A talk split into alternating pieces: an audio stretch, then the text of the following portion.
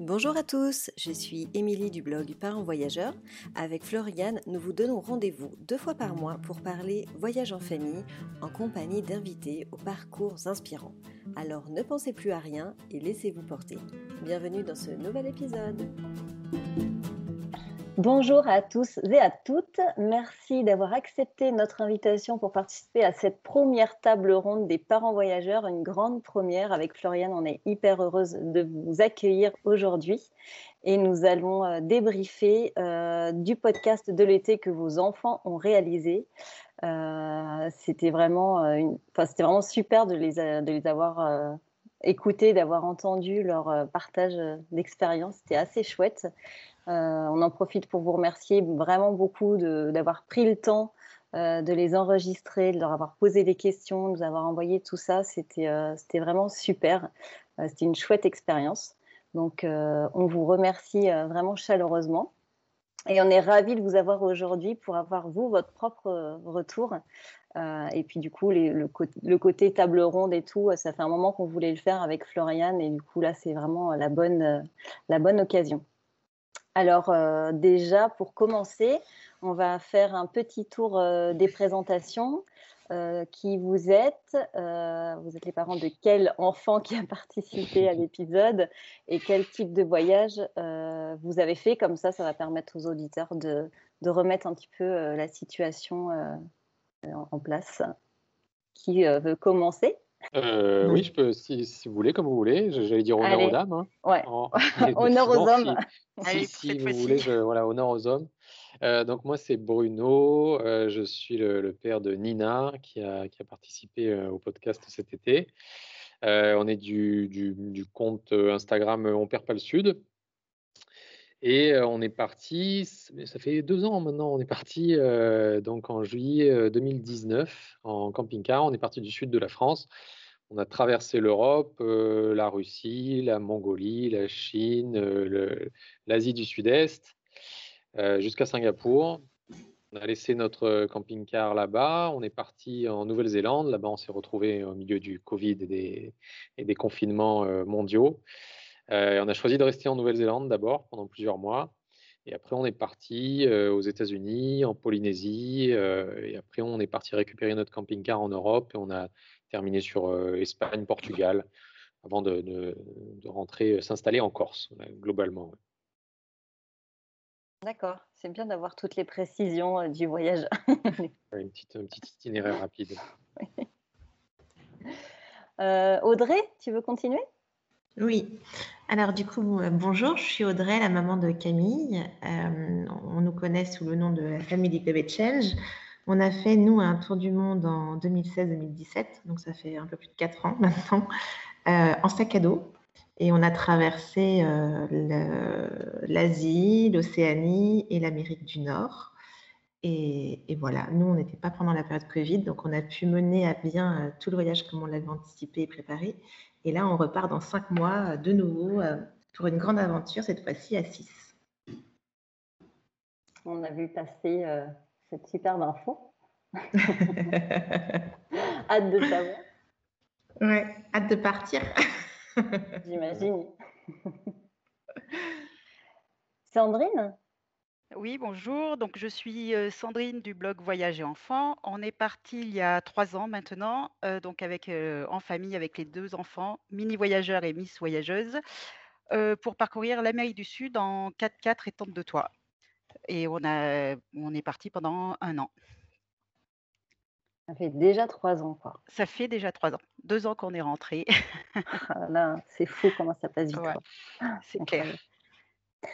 Floriane? Oui, alors bah, du coup, je vais clôturer ce petit tour de table. Donc, euh, bah, Floriane, euh, vous, commencez, peut-être un petit peu à me connaître. Donc, moi, je suis du blog Parents Voyageurs. Euh, et donc, je suis la maman d'Alexis. Euh, qui a 8 ans, qui est donc à, parler un petit peu de nos voyages. Donc Alexis, c'était le plus jeune des enfants qui, euh, qui ont témoigné. Et nous, on n'est pas encore partis, euh, je dirais, au long cours comme vous tous, puisque notre plus long voyage, c'était deux mois. Et c'était déjà il y a 4 ans. autant dire que les souvenirs d'Alexis étaient assez flous sur le sujet, mais bon, voilà, on a fait d'autres grands voyages depuis, mais sur les vacances scolaires. donc voilà. Et perso, je rêve dans un petit coin de ma tête de suivre vos traces et de partir pour un an. secrètement, je rêve de plus, mais je doute que cela soit possible. on verra bien. déjà, on verra si c'est possible à un moment donné.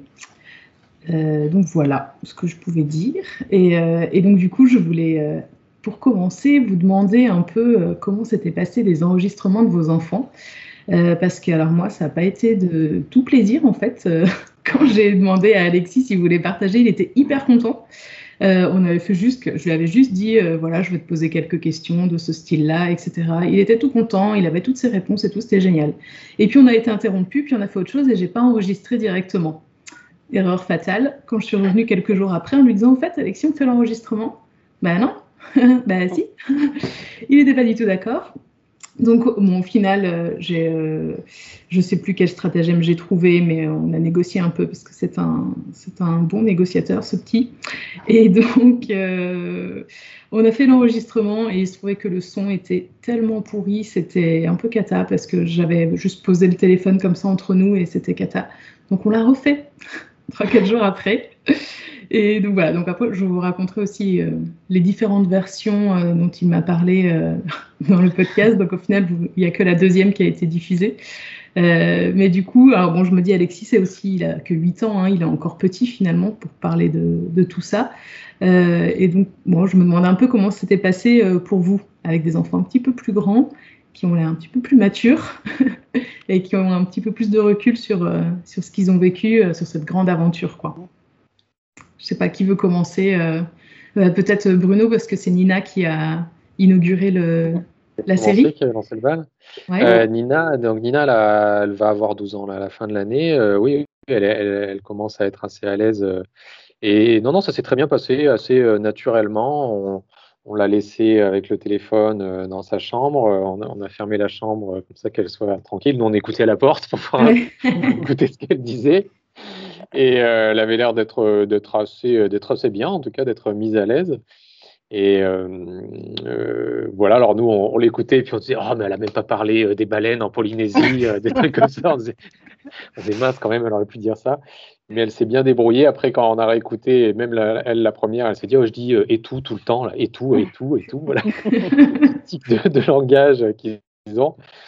Mais non, ça s'est passé assez naturellement et, et je pense qu'elle elle a été vraiment contente de pouvoir se remémorer euh, son voyage et puis d'en parler avec, euh, avec un adulte qu'elle ne connaît pas, c'était original aussi. Je pense que mm. ça lui a permis un autre point de vue, de d'un peu, un peu mieux définir son voyage. Oui, parce qu'en fait, avec Nina, c'est la seule avec qui euh, j'ai interviewé en direct, en fait. Enfin, euh, pour, euh, pour Audrey et Sandrine, on a fait autrement parce qu'il y avait les vacances. Mais effectivement, mhm. Nina, on a fait le Skype en direct toutes les deux. Donc, je lui ai vraiment posé des questions et j'ai enregistré. C'était vraiment instantané. Il n'y avait pas de premier essai, deuxième essai. Elle a répondu du tac au tac, quoi. Et elle s'en est vraiment bien sortie. J'ai trouvé qu'elle était super à l'aise, en tout cas. Oui, ça va. T'es contente en tout cas. Ouais, c'était chouette. C'était une chouette ouverture de balle. ouais, ouais, tant mieux. Et chez, chez toi, euh, Sandrine alors chez moi, ben, ça a été un peu plus compliqué parce que donc c'est euh, Valentine qui devait être interrogée, qui a 16 ans et qui a une vie privée euh, foisonnante. donc, on n'a jamais pu caler un rendez-vous avec Émilie. Et donc, ça a fini euh, à ce qu'elle peut répondre toute seule sur, ses, sur son téléphone euh, en lisant les questions qu'avait envoyées Émilie parce que c'était impossible de caler un rendez-vous. Bah écoute, elle, s'est pas mal débrouillée. Enfin, elle est pareil, hein, elle était toute seule dans sa chambre. J'ai entendu que la version finale. Mmh. voilà, ça, ça, a été elle s'est pas très étendue sur le sujet parce que euh, voilà, on avait dit euh, qu'il fallait pas être trop long. Je pense qu'elle qu'elle peut en dire beaucoup plus, mais voilà, ça a été assez court.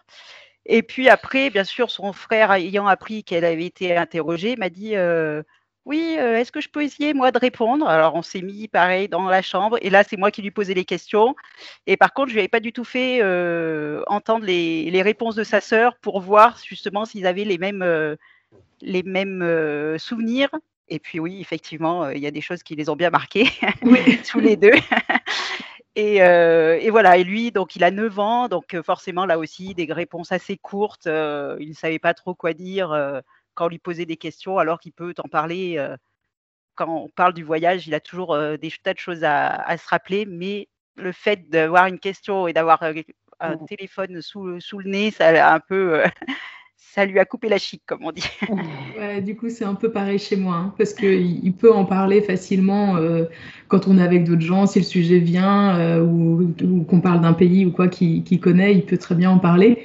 Mais là, vraiment, être, euh, devoir répondre à des questions, et puis il y avait, ouais, le, être enregistré, tout ça, du coup, en effet, ça lui a aussi coupé la chic. C'est peut-être parce qu'ils sont trop jeunes encore, peut-être, mm. pour se, vraiment se faire l'exercice. Un peu. Et pour Camille, du coup, ça s'est passé comment? Euh, ben, un peu comme vous, euh, c'est-à-dire que avec Émilie, on a j'ai tardé à renvoyer euh, la vidéo parce qu'on partait nous pendant deux mois de road trip durant l'été. Et donc, du coup, vous m'entendez ou pas? Ouais, très bien. Oui. Ah, parce que moi, j'ai un, un, bug avec mes écouteurs.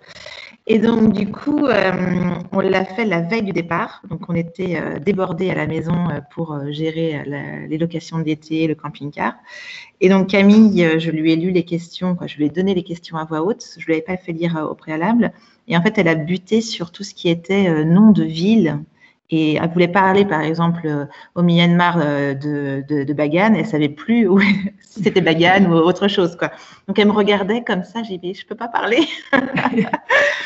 Donc on a fait pas mal de prises quand même. Mais elle était hyper contente en fait de se remémorer euh, tout ça. Et comme vous, moi j'étais un peu frustrée derrière. J'étais là, mais pourquoi elle parle pas de ça? Pourquoi elle parle pas? Elle me parle de koala qu'elle a pris dans ses bras, mais moi je m'en souvenais même plus des koalas qu'elle a pris dans ses bras. Quand en fait on, se rend compte en tant que parent qu'on a euh, le regard que portaient les enfants sur le voyage n'est pas forcément les souvenirs que nous on garde du voyage. Et ça c'était sympa de voir euh, cette, cette différence là. En tout cas, elle était ravie de l'écouter après quoi c'est pareil, il était top son enregistrement, c'est super. Mais justement, euh, on se posait la question, est-ce que pour vous, les souvenirs justement qu'ils ont, euh, dont ils ont parlé, est-ce que ça reflète quand même le voyage? Est-ce que les temps forts qu'ils ont, qu'ils ont remémorés, c'est les mêmes que les vôtres? Enfin, Est-ce que vous êtes surpris de leurs réponses ou, ou pas trop quand même dans la globalité? Moi, j'étais un peu surprise quand même. Euh, en fait, je me rends compte, alors sans doute aussi parce que Camille, elle avait 6 ans au moment du voyage. Euh, elle à 6-7 ans et donc elle a été interviewée à 11-12 ans, donc ça fait déjà 4 ans. Et en fait, on se rend compte que le regard qu'elle avait à l'époque, c'était euh, justement les animaux, les rencontres qu'on a fait. Elle m'a parlé de chiens, etc. Mais je n'avais aucun souvenir de tout ça. Et moi, j'aurais aimé qu'elle me parle de paysages, de, de moments waouh en haut du Machu Picchu qu'elle n'a pas du tout évoqué, par exemple. Donc, on se rend compte que selon l'âge, je pense, de l'enfant pendant le voyage, euh, il ne garde pas du tout euh, la même vision que nous du voyage. Mais c'est ce qui fait aussi là, cette richesse-là, c'est qu'on revient tous avec des souvenirs différents et on, a quand même une base commune de souvenirs communs. Je pense que ce qui est intéressant, c'est aussi ça, c'est-à-dire l'âge au moment du voyage, c'est sûr, mais aussi l'interview, euh, selon qu'elle se passe quelques mois après la fin du voyage ou quelques années, c'est intéressant de voir qu'est-ce qu'il en reste justement euh, sur le long terme. Exactement. Moi, ils ont justement, ils ont gardé vraiment les, moments les plus durs, tu as l'impression, du voyage. parce que c'est souvent ce qu'on nous pose comme question, en fait. En nous prenant pour des fous, d'avoir vécu à l'extérieur, on va dire, euh, pendant un an, souvent c'est ce qui choque les gens et c'est souvent effectivement un peu ce qu'on raconte aussi quand ils nous disent les moments, quand les gens nous disent mais il n'y avait pas eu des moments durs et du coup ça leur est bien resté en fait les petites, euh, c'était des petites galères mais qui ont bien marqué mmh. sur le moment et euh, voilà ils, ont parlé que de ça moi mais au final quand même ils veulent repartir donc c'est que il y a eu quand même des bonnes choses des bonnes choses oui c'est ça parce que j'avoue moi qu'en écoutant tes enfants Sandrine je me suis dit waouh mais quelle année ils ont passé c'était hyper dur Bon, je pense qu'on peut, tout de suite demander à Sandrine. Euh, Quelles sont les galères? Bah oui, l'essence. Vous avez vraiment mangé des aliments à l'essence. Alors, alors l'essence, effectivement, on avait une fuite dans le 4x4 euh, d'un bidon d'essence qu'on avait pris pour faire le sud de. Donc, parce qu'il fallait une certaine quantité de. Comme on était en autonomie pendant quatre jours, il n'y avait pas de station-service pendant ce voyage. Et effectivement, on a un bidon qui s'est. Alors, un bidon de gasoil qui s'est ouvert qui s'est répandu sur le dessus du plateau où se trouve la nourriture dessous, mais tout le reste était emballé. Donc en fait, il y a une grosse, grosse odeur, mais nous n'avons pas. Alors ma fille est là, il m'entend parler derrière moi. Et euh, effectivement, donc on a beaucoup peiné pendant une journée, enfin deux jours euh, avec l'odeur. Et après, on a une autre, pendant la même période, on a un réchaud à l'essence qui a aussi fui, hein, parce qu'on était trop en altitude, donc ça, la pression a fait exploser le, le tank, on va dire. Et euh, effectivement, ça s'est un peu répandu là où il y avait la nourriture, mais pareil, la nourriture était emballée, mais il y avait une très grosse odeur. par exemple, oh, le pain avait tellement d'odeur que même on pouvait pas le, on l'a pas mangé quoi. Mais voilà, eux ils ont l'impression d'avoir mangé de l'essence, mais je rassure, si on en a eu, c'était vraiment minime.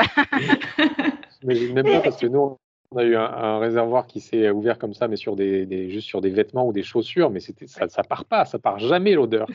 Alors sur les aliments, j'imagine même pas. Voilà, ça part. Si on l'a fait, nous on a fait, on a fait une lessive en rentrant en Bolivie, la, la ville euh, où, on s'arrêtait. Et la solution, c'est de faire tremper dans du Coca-Cola. Et là, ah on n'a plus d'odeur. Après la lessive, euh, après la lessive, ça sentait. On a tout fait tremper dans du Coca-Cola et l'odeur est partie miraculeusement. Ça, Heureusement, on était, voilà, on était qu'à trois, mois de voyage, on aurait eu du mal avec des habits pendant un an euh, sans temps. On, a, on, a, jeté carrément des habits qui étaient, on n'arrivait pas, on les avait lavés plusieurs fois et ça partait pas quoi. Et ouais, après le lavage, ça part pas, mais le Coca-Cola a fait merveille la prochaine fois. L'astuce de Sandrine. C'est ça. Les tips. Bon, ben on a enfin notre réponse, quoi. Oui. Et, euh, et sinon, est-ce que euh, comment vous faites pour essayer d'entretenir euh, les souvenirs? Déjà, est-ce que vous le faites ou est-ce que bah, vous vous en parlez naturellement et ça ravive quelques souvenirs, mais est-ce que vous faites quelque chose de spécifique pour, euh, pour que ça se garde encore un peu plus longtemps en mémoire? Nous, euh, non, on fait pas de, on, on met pas quelque chose en place de manière spécifique. Après, bien évidemment, le, notre quotidien de temps en temps est bercé de, de souvenirs de cette aventure. Et d'autant plus maintenant qu'on prépare la nouvelle aventure, donc on se remémore énormément de choses qu'on a vécues.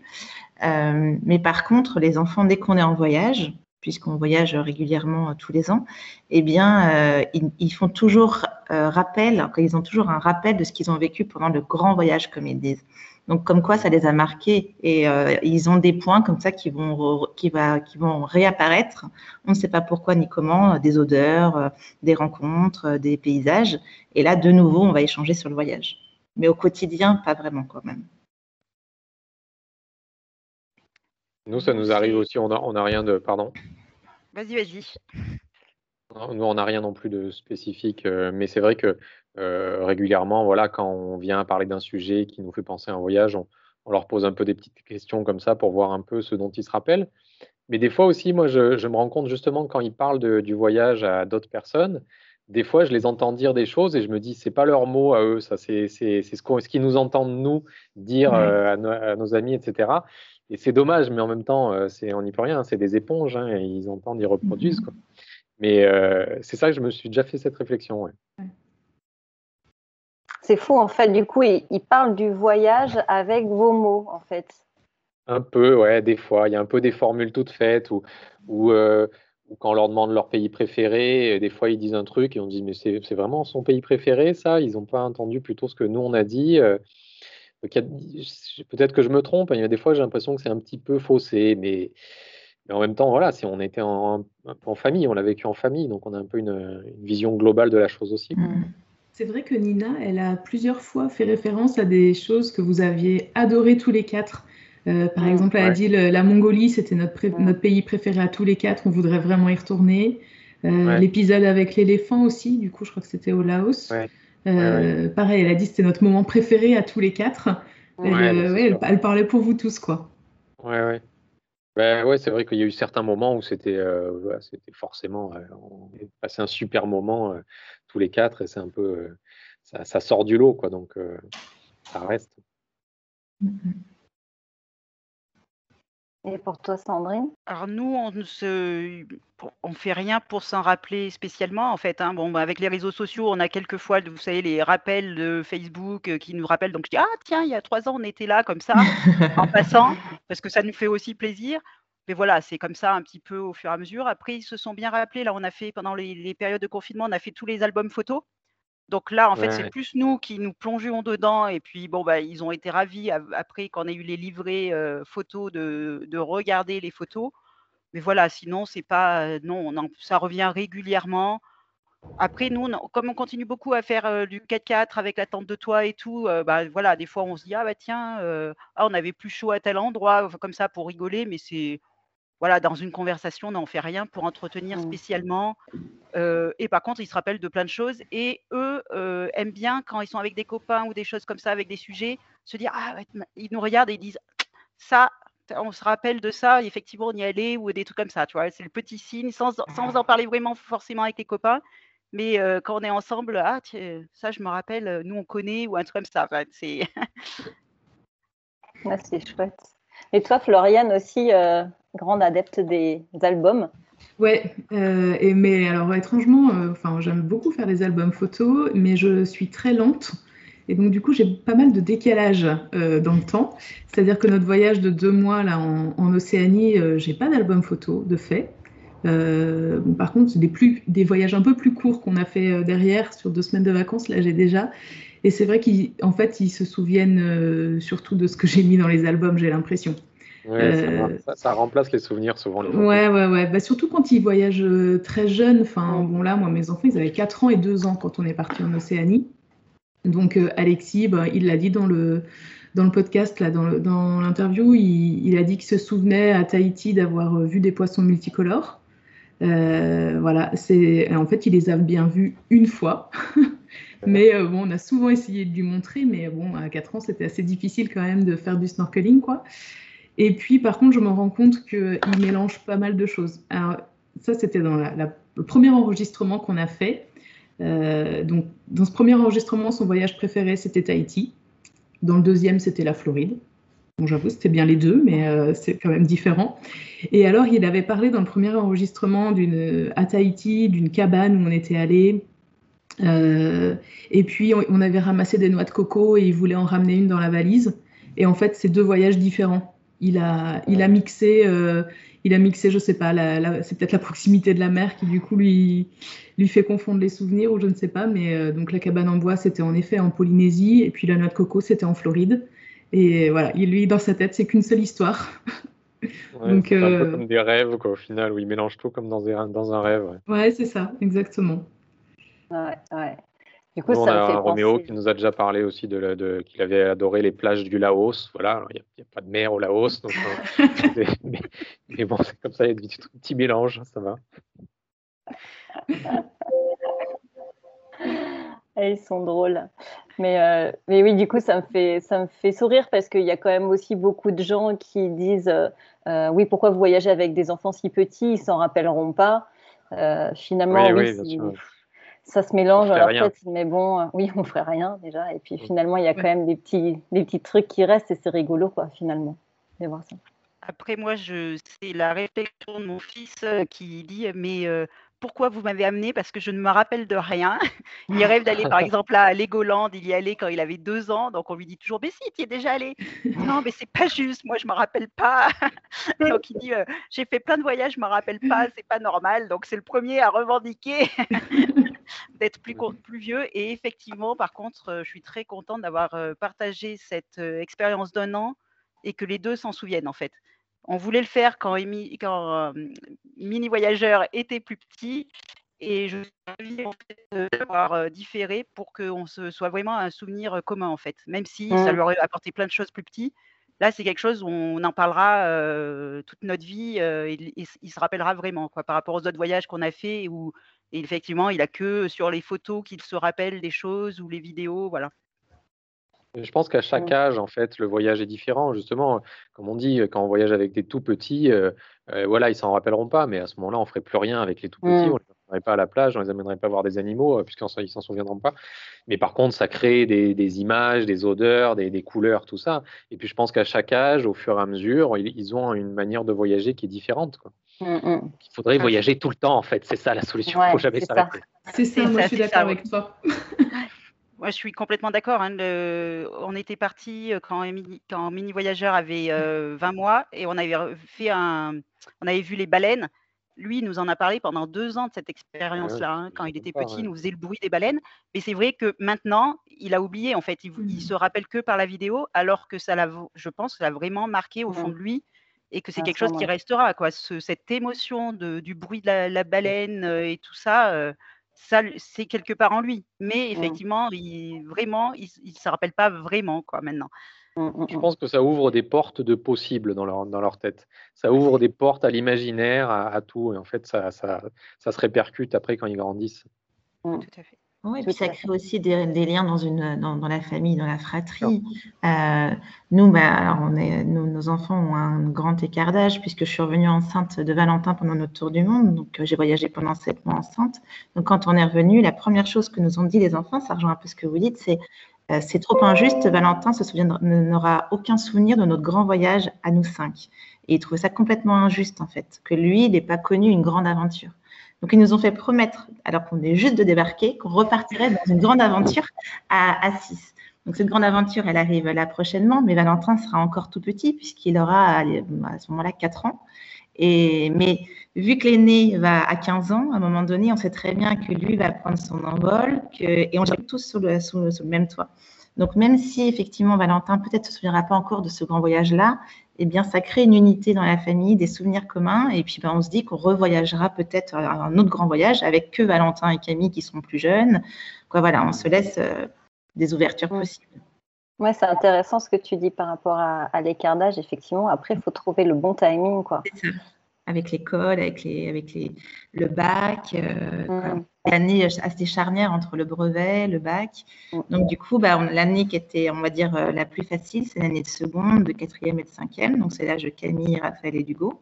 Puis bah, Valentin, lui, qui est tout petit derrière. Mais, euh, mais bon, on se dit que c'était le moment. En fait, c'est notre moment à nous au vu euh, de, la, de, la, de la structure de la famille. Quoi. Mm. C'est rigolo parce que donc moi dans mes doux rêves, euh, vous l'avez compris, je suis déjà partie et, euh, et donc en fait on, on, a calculé aussi en fonction des classes et donc nous notre moment ça sera 2024 donc il ne faut pas qu'on le loupe. il ne faut pas qu'on ait des enfants. Il ne faut pas qu'il y ait une nouvelle épidémie à ce moment-là. Il ne faut pas de nouvelle épidémie. Enfin, il faut déjà finir celle-ci. Ouais, euh, et voilà, donc tout ça sera notre moment parce que ouais, en effet, ça va avec la structure de notre famille aussi, quoi. Oui, c'est ça. Mm. Après, là, effectivement, nous, l'épidémie, est, on est encore en plein dedans. Donc, ce n'est pas le voyage qu'on aurait rêvé faire. Il faut être lucide. Hein. La majorité des pays qu'on aurait aimé euh, découvrir sont euh, toujours fermés. Mais justement, on se dit que c'est aussi une, une, autre opportunité d'être bien plus adaptable, d'être plus souple, d'aller à des endroits où on n'avait pas forcément envie parce qu'on n'a pas de représentation précise du pays. Et puis, on se laisse porter euh, au gré des ouvertures et des fermetures de frontières. Ça laisse une part d'improvisation. Ouais, c'est ça. Bah, du coup, ça va, ça va aussi probablement développer, enfin en tout cas solliciter euh, euh, une grande faculté d'adaptabilité à tes enfants qui, euh, bah, pour le moment, ont peut-être encore un peu de mal à se projeter, à essayer de deviner ce que ça va être. alors déjà, il y aura Valentin en plus et voilà, ils, ont peut-être du mal pour le moment. C'est un peu comme, le, comme tous, quand on est parti pour notre première grande aventure, les enfants, on leur dit on va partir en tour du monde, mais ils n'ont aucune représentation de ce qu'est un tour du monde. En fait, c'est une représentation à nos parents. Et donc là, bah, effectivement, c'est pareil, c'est-à-dire que régulièrement, on me demande bah, on va où? Et je ne sais pas, on est à cinq mois du départ et on n'a aucun pays pour l'instant de sûr. Donc, euh, effectivement, l'adaptabilité, ils vont la subir. Ils vont, euh, j'espère, euh, comprendre que c'est important de, pouvoir ajuster comme ça euh, euh, de notre quotidien. Et puis j'espère que ça sera une richesse pour eux pour la suite. Mais euh, j'en doute pas. Je me dis qu'on va, on va forcément en ressortir plus grande tout ça. Quoi. L'imprévu, c'est le meilleur. Hein. Je trouve que ça. tout ce qui est imprévu, tout ce qui est pays pas prévu, endroit pas prévu, c'est le meilleur. C'est là qu'on mm. se rend compte de la liberté vraiment qu'on a dans ces moments-là. Bah, surtout que vous, sans doute, que c'est ce que vous avez fait avec euh, les pays qui étaient en train de fermer au moment de votre voyage. Oui, oui, plusieurs fois. Enfin, déjà, on, euh, à la base, on ne devait pas aller au Laos, par exemple. On devait aller au Vietnam, mais pas au Laos. Euh, c'était compliqué pour y aller avec le camping-car. Il fallait y aller avec un guide. Et, du coup, on a laissé tomber. On est passé par le Laos. C'est un des pays qu'on a préféré. On a adoré le Laos. Quoi. Donc déjà, voilà, on se dit, c'est ça qui nous a permis, c'est l'imprévu qui nous a permis d'y aller. On ne devait pas aller en Malaisie non plus, on y allait. On ne devait pas aller au à Singapour non plus. Et donc, les États-Unis, c'est pareil, on ne devait pas y aller. Comme on était coincé en Nouvelle-Zélande et que c'était un des seuls pays qui était possible, on y allait. On, ça a été la, liberté retrouvée. On était dans l'Ouest américain avec notre petit pot de yaourt voiture, à, dormir dans une tente et dans des motels comme ça. Et c'était grandiose. Donc, c'est vraiment dans les moments imprévus, je trouve que le, voyage, c'est la quintessence du voyage. Mm, mm. c'est vrai. C'est chouette. On va, on va avancer sur un autre sujet. Euh, comme vous avez tous des enfants assez euh, jeunes, euh, on voulait aborder le, sujet de l'école et comment vous avez géré en fait dans vos voyages l'école et comment vous avez géré ce rôle de prof. Alors bon, Audrey, t'es prof. Mais quand, quand tu n'es pas prof et que tu dois t'improviser prof, comment, euh, comment ça se passe? Ou même un prof de ses propres enfants, je pense que mm. c'est aussi un, un, exercice qui doit être assez compliqué. Euh, est-ce que vous pouvez nous en dire deux mots? Qui commence Bruno, j'ai l'impression que ça a été une souffrance. Oh. Ça a été horrible, une l'horreur, l'horreur totale. C'est vraiment, s'il y a eu un point noir, on a essayé de ne pas les tuer, on a réussi à ne pas les tuer pendant ce voyage, pendant les, heures de classe, et je trouve que c'est déjà une grande victoire. C'est ma femme qui s'en occupait, hein, mais j'ai un grand respect pour elle après, ce qu'elle a fait, ce qu'elle a vécu pendant ce voyage-là. C'était très, très, très, très difficile. On a l'impression qu'ils avaient zéro patience. Et alors même moi, même quand moi je prenais le relais, j'avais pas de patience non plus. Enfin nous, on avait, on personne n'avait de patience dans la, dans la famille, je crois. Et donc ça a été vraiment très difficile. Les, les seuls cris, les seuls pleurs qu'il y a eu, ça a été pendant ce moment-là. Mais heureusement, après, au bout de tout ça, quand ils ont repris une scolarité normale, d'abord en Polynésie, où on les a remis euh, à l'école pendant deux mois, et ensuite euh, euh, en Corse, là où on est venu s'installer, eh ben, ils ont eu des super résultats et c'était quand même ça faisait quand même plaisir quoi, de se dire qu'ils pouvaient euh, reprendre l'école euh, normale, entre guillemets, euh, sans difficulté. Quoi. Donc, on disait que malgré les cris, ça avait fonctionné. D'ailleurs, juste, je, rebondis sur, sur cet épisode-là, c'est parce que donc, Nina est la seule à qui on a posé les questions sur l'interview.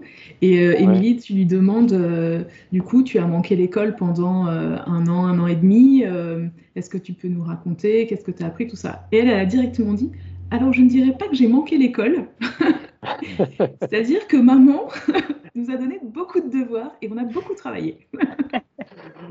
c'est pas vrai, en plus c'est faux, mais, seulement ils étaient, ah, c'était, je sais pas si on, arrivait à faire euh, globalement une heure par jour, euh, c'était, euh, c'était un maximum, parce qu'évidemment, il y a plein de fois où on faisait rien du tout, etc. Quoi. Mais c'était tellement laborieux que je pense que ça paraissait très long pour tout le monde. Visiblement, ouais, ça lui avait paru super long. Quoi. Je crois que c'est partout. Quoi. C'est, dans toutes les familles de voyageurs qu'on a rencontrées, euh, c'est toujours l'école qui revient euh, vraiment euh, au centre d'une manière conflictuelle, on va dire, pour la famille. Nous, ça a été au bout d'un mois et demi, mon mari, qui est aussi prof, a dit mais on va les renvoyer en France. Quoi. On, va, on, va, continuer avec les. À l'époque, c'était l'aîné qui était. Euh, l'école, c'était vraiment compliqué. On va continuer avec les deux autres. Mais possible. On va peut-être pas prendre cette euh, décision si radicale. On va peut-être plutôt arrêter l'école. et on a fait en fait. On a très très vite lâché l'école. Et on faisait euh, vraiment, euh, même pas comme toi, Bruno, on n'était même pas à une heure par jour. Je pense qu'on était, euh, si on lisse, allez, 10 minutes par jour sur, sur l'année. Mais parce que bah, ça devenait vraiment trop compliqué. Et après coup, en fait, on s'est rendu compte que eux, ils voulaient, ils avaient qu'une envie, c'était de découvrir. Nous, on était hyper impatients parce qu'on supportait pas d'attendre une heure, une heure et demie, alors que on avait une ville à découvrir, plein de choses à, à faire en fait. Donc en fait, le timing n'était jamais le bon. On essayait le matin, l'après-midi, euh, au moment des siestes, quand on en faisait. C'était jamais le bon moment. Donc en fait, on s'est rendu compte que c'était tout simplement euh, pas forcément évident pour nous. Euh, pour nous. Alors là, la question se pose sur le grand voyage. Là, ils étaient petits. Mm. maintenant, ils sont au lycée et au collège. Autant vous dire qu'ils ne peuvent pas rater sept mois d'école. Et pour le coup, on va dire que le distanciel et la Covid nous a un peu aidé dans l'enseignement à distance. Donc maintenant, on ne sera plus les profs, ce seront leurs profs qui seront à distance, qui vont leur faire cours. Et je pense que c'est ça aussi qui fait la différence. C'est que on à ses enfants, mais c'est horrible, alors que c'est notre métier en plus. Mais, euh, ils sont moins patients, nous on, l'est moins. Non, c'était horrible. Super, ça m'encourage vachement. je, vais, je vais finir sur une pause, une, euh, sur une partie positive. Nous, ça s'est bien passé. Ah, alors que, c'était. Alors, c'est vous, la famille, chez qui ça s'est bien passé ça, C'était la plus grosse crainte. Moi, je, voilà, c'était vraiment le truc qui me, qui, qui me rebutait de faire, pour faire l'école et tout. Et ça s'est relativement bien passé. On bossait à peu près, euh, alors la grande, deux heures par jour. Parce qu'en fait, nous, comme on est en temps de toi, euh, le petit déjeuner, tous, euh, le temps de fermer les choses, la faire la vaisselle, les choses comme ça, ça nous prenait du temps le matin. Donc, on se posait, en fait, et le travaillait pendant ce temps. Moi, je travaillais aussi pendant ce temps. C'est le papa qui a géré et la grande se débrouillait toute seule. Hein. Le petit était en CE1, donc le papa gérait et la grande a fait les cours avec le livre scolaire, hein, un truc vraiment où on suivait. Alors après, on n'a pas été très académique, c'est-à-dire qu'il y a beaucoup de matières qu'on a fait qu'à l'oral et tout ça, mais ça, ça c'était très intéressant justement parce que tout le monde participait. En fait, quand, on faisait, quand la grande faisait la Seconde Guerre mondiale ou tout ça, bah, le petit, il enchaînait à, pareil et on discutait du, sujet. Voilà, c'était pas, c'était pas comme une, dans une classe, mais du coup, ça s'est super bien passé. Moi, j'ai adoré voir avec la, curiosité du coup qu'ils avaient à la fin, au bout de six mois de voyage, où ils voulaient toujours apprendre des nouvelles choses, à entendre parler de l'histoire, des Incas, des trucs comme ça. Ça, c'est un truc que j'aimerais qu'on garde maintenant. C'est, ça, a complètement disparu avec les cours de nouveau. mais voilà, nous, ça, franchement, pour la, c'était ma plus grosse crainte du voyage et au contraire, ça s'est bien passé. Après, pareil, si on en parle, il y a un mini voyageur qui a été traumatisé parce qu'un jour son père s'est énervé et tout, il en parlait avec toutes les familles qu'on croisait. Mon père m'a pris par les cheveux parce qu'il se mettait sur la table. Son père lui a attrapé les cheveux pour lui relever la tête. Donc ça, tout le monde, euh, tous les gens en Amérique du Sud l'ont su. mais voilà, euh, mais voilà, sur l'ensemble, non, vraiment, c'était super bien. Euh, et après, ce qui nous avait fait rire, nous, c'est que on faisait pas mal de, de pistes et quand on était sur les grandes routes qui roulaient bien, pour gagner du temps, comme c'est très grand la mairie du Sud avec des, grands parcours, on, on, faisait travailler pendant, pendant qu'on roulait sur les routes carrossables. Et puis à un moment donné, on s'était dit, on demandait à chaque fois, est-ce qu'on prend une piste aujourd'hui et tout? Et les enfants toujours, oui, partant pour la piste. Et puis un jour, on s'arrête avec, euh, avec d'autres familles françaises, on se met à parler, et puis on, a su après, ils ont dit Ouais, en fait, nous, on choisit toujours les pistes, parce que quand on fait les pistes, on ne peut pas travailler dans la voiture. et donc là, on a dit Ah ouais, d'accord. donc c'est là qu'on a abandonné pas mal d'écrits et qu'on a dit Eh ben, on fait tout à l'oral. Euh, parce qu'on ne voulait pas se passer des pistes, mais qu'il fallait quand même qu'ils avancent euh, pour travailler. Oui, c'est ça. Je pense que aussi, c'est réinventer l'école, en fait. C'est-à-dire qu'il n'y a pas besoin d'avoir les manuels, etc. Euh, ce que tu dis, c'est vrai. Hein. On, est passé aussi beaucoup par l'oral, à jouer sur la plage, à faire des, à dessiner sur la plage, à faire des maths. Dès qu'on était dans les tuk-tuk, on, on, faisait la Donc, c'est n'est pas l'école standard, mais ils n'ont pas décroché. effectivement, on le voit, tous nos enfants, quand ils reviennent, ils réussissent bien à l'école. Ils retrouvent très, très vite le chemin de l'école, ils se réadaptent super bien parce qu'ils ont appris tellement de choses pendant une année qui est tellement complémentaire avec ce qu'on demande à l'école que du coup, bah, ils, redeviennent des, élèves euh, euh, assidus, curieux, avec une soif de découverte, qui n'ont pas peur d'aller vers les autres. Donc ça, c'est vraiment une chance. C'est ça, je pense que c'est avant tout l'ouverture. Mais comme on parlait tout à l'heure des, enfants en bas âge ça leur ouvre l'esprit. Et je pense que là, c'est pareil. Ce qui est, mm. le plus important, c'est que ça les ouvre à plein de choses. Donc, euh, je pense qu'ils sont gagnants sur un milliard de, sujets après quand ils reprennent l'école. Et tout ce qui est euh, apprentissage euh, standard, ils se remettent dedans très facilement. Et c'est vrai que le côté réinventer l'école, moi, c'est un, peu une déception que, que j'ai après coup. Je me dis, on aurait pu plus faire par rapport à ce côté-là. Quand je vois des parents qui font même du unschooling et qui font différentes choses comme ça, je, j'aurais bien aimé euh, voilà, tester plus de choses. Maintenant, tellement de choses à faire quand on est, en voyage qu'on n'est pas forcément appliqué sur tout. Quoi. Mais c'est vrai que ça te, ça te, fait voir d'autres façons d'apprendre. En, étant euh, sur le blog Voyage enfants, je, je, côtoie pas mal de familles qui sont en voyage, qui sont en IEF, même en France. Et du coup, c'est vrai que j'étais très sensibilisée à ça. Et en fait, c'est vrai que tu as mille façons de, faire apprendre les choses. Tu vois, me, Mini Voyageur te déclame des trucs de Cyrano de Bergerac parce que sa sœur l'a étudié pendant le voyage et on a regardé le film. Et il te, sort, ça y est, des tirades entières parce qu'il a adoré, parce qu'on en a parlé entre nous, et que en fait, en s'intéressant vraiment à ce qu'ils faisaient tous ensemble, à tous les sujets, ben voilà, c'est passé. Voilà, lui, tu dis, bah, c'est bon, il se connaît son petit poème. ça peut, voilà. Et donc, il y a, plein de façons de faire et qu'on oublie bah, quand on reprend le, rythme. Et justement, moi, ça a beaucoup gêné Mini Voyageur quand il est rentré. Déjà, lui, c'est un truc qui l'a gêné, c'est le bruit. Il est assez calme et tout ça. De se retrouver dans une classe à 25, il me disait, mais c'est pas possible, je ne peux pas me concentrer et tout. Et de retomber dans une classe très scolaire, dire, ça lui, a, un peu pesé. Et du coup, on l'a mmh. changé l'année suivante, après le confinement, pour lui mettre dans une école où le maître était très. il aime bien la méthode freinée, qui leur faisait faire plein de, choses, un journal et tout ça. Et il a adoré l'année scolaire de l'an passé. Quoi. Hein. C'est fini, il retombe encore dans un cadre très scolaire, mais voilà, il, il sait qu'il y a d'autres façons d'apprendre et on essaye toujours de le regarder ce côté-là en disant oui, c'est scolaire, mais pensez à tout ce qui, ce qu'on peut apprendre en, pour regarder des films qui, et vous verrez que l'école, c'est sympa d'apprendre. quoi. Oui, tout à fait. Au moins, il voit que c'est possible. Quoi. C'est d'autres choses possibles. Mm. Mm.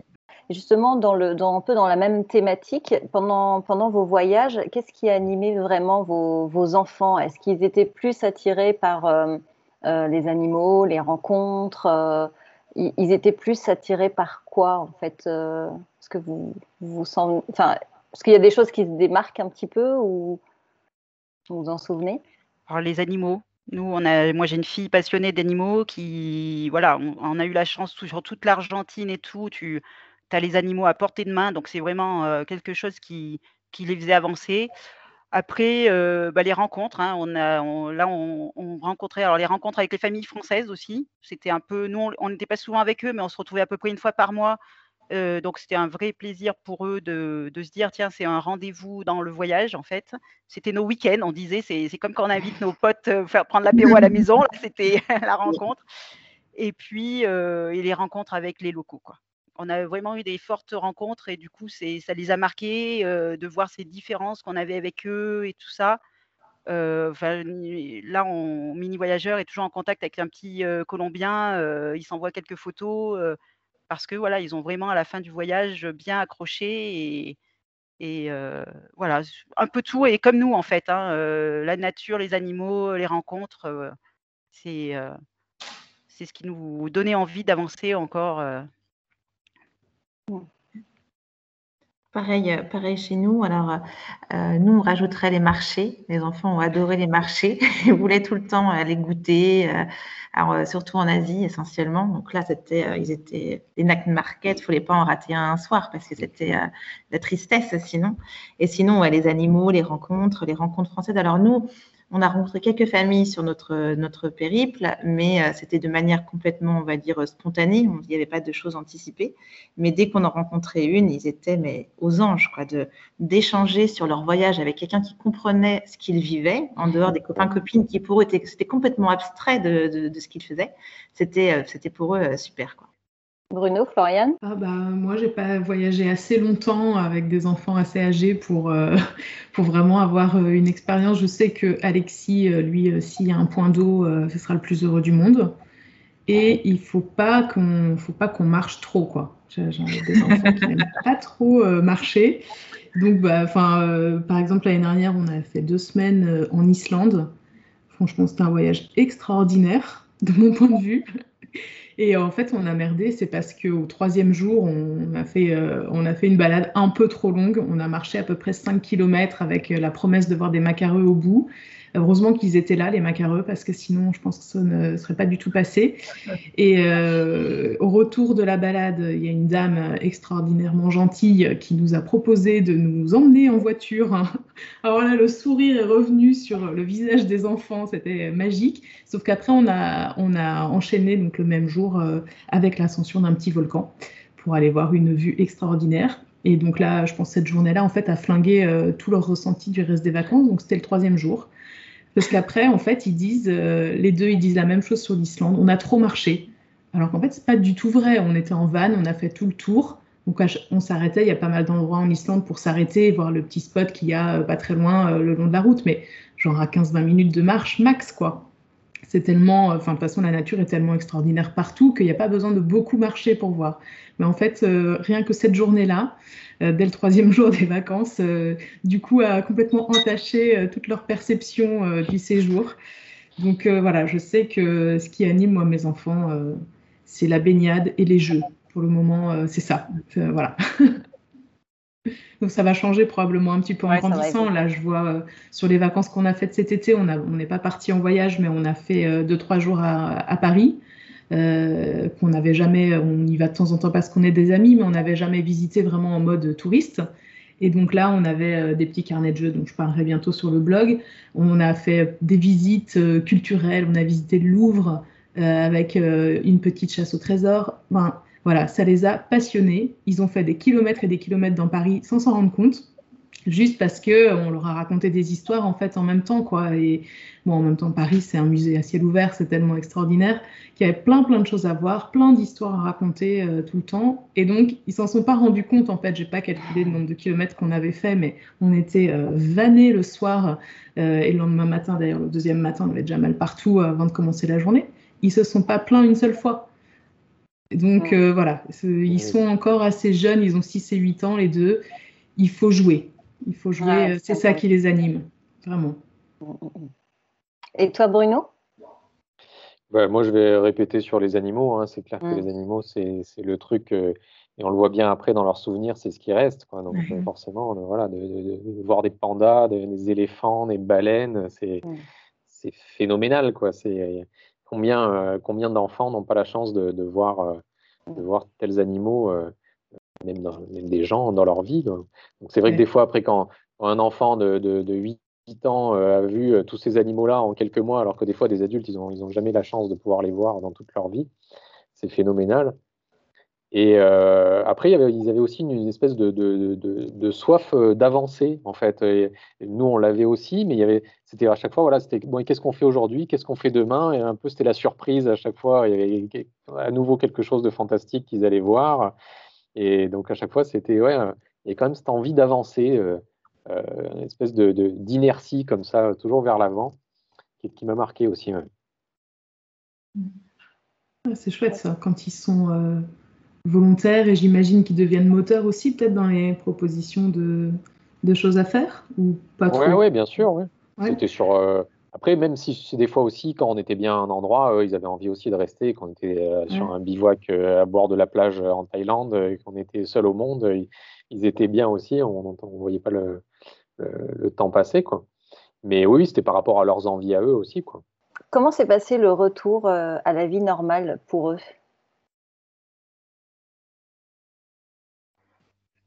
Tout simplement. Ça s'est fait beaucoup mieux, plus facilement que pour nous, je crois. surtout le papa, nous, c'est le papa qui a le plus de mal. Euh, parce que moi, je travaille de, chez moi, donc euh, ça va. J'ai... ça m'a fait bizarre d'être toute seule. Mais non, eux, très ravis de, rencontrer les copains et tout ça.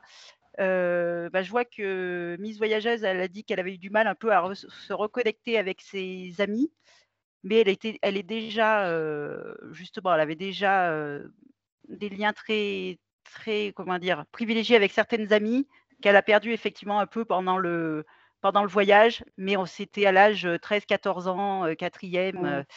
voilà, les, les, amis changent vraiment souvent à cet âge-là, donc voilà. Mais non, ça, c'est, je pense qu'ils ont mieux vécu que nous en fait, le retour. Pareil, pareil pour nous. Eux, ils étaient contents de rentrer. C'est-à-dire qu'on n'a jamais senti un moment où ils étaient tristes de ne pas continuer le voyage.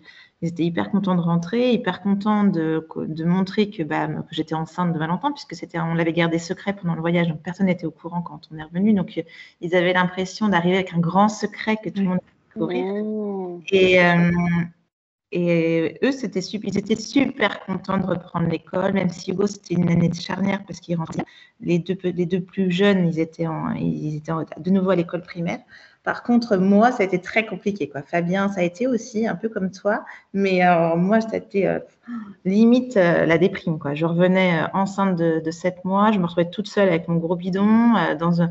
J'avais l'impression de ne plus trouver ma place, en fait, tout simplement. Et puis, toujours dans la nostalgie du voyage, je moi, je suis quelqu'un qui, euh, qui, déborde d'énergie et là, je n'avais plus aucun projet, je n'avais plus d'itinéraire à faire, j'avais plus rien. J'avais l'impression à l'époque qu'il me manquait plein de choses. Au final, non, on retrouve très vite des occupations, mais euh, surtout avec l'arrivée d'un bébé. Exactement, exactement. Après, j'ai ça m'a permis aussi d'avoir du temps pour moi avec ce bébé. Euh, et pendant le voyage, c'était pas le cas, c'était pas du tout ma priorité. En fait, on continuait d'avancer avec mon gros ventre.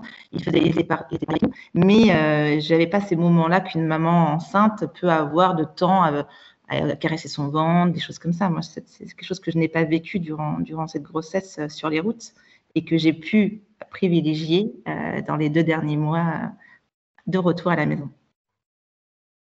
Ouais, c'est un sacré retour quand même quand tu reviens avec un enfant en plus dans le ventre. C'est ça. C'est quand même. Sympa. C'était un souvenir sympa d'Australie, ouais. Et ça t'a rapporté un koala Non, un bébé. Hein, c'est ça. Et comment ils ont. Voilà, coup, la, kangourou. La famille, ils ont dû, la famille, ils ont dû euh, halluciner en fait, parce que sept mois, euh, ce mois de grossesse. Euh, bah, je crois qu'ils ont surtout halluciné que, qu'on remette ça d'avoir un enfant en fait. Mm. voyager sept mois sur les routes, c'était, c'était plutôt de se dire, mais mon Dieu, ils ont 35-36 ans, ils repartent dans les couches alors que les grands sont autonomes. C'était plus ça, en fait, le, questionnement. Puis après, effectivement, est venu le fait, euh, mais comment vous avez pu nous cacher ça? Parce que bah, sur les photos, en fait, je me mettais que le haut du visage, j'étais plus sur les photos, tout simplement. Euh, et, et, j'ai trouvé ça cool, en fait, de garder ce secret. Je voulais pas qu'on vienne me mettre du stress, en fait, pendant cette grossesse-là. Je n'avais pas de suivi médical, j'avais pas tout ça. Donc, euh, je voulais pas de me dire non mais attends Audrey tu as ton échographie du troisième trimestre à faire ou du premier.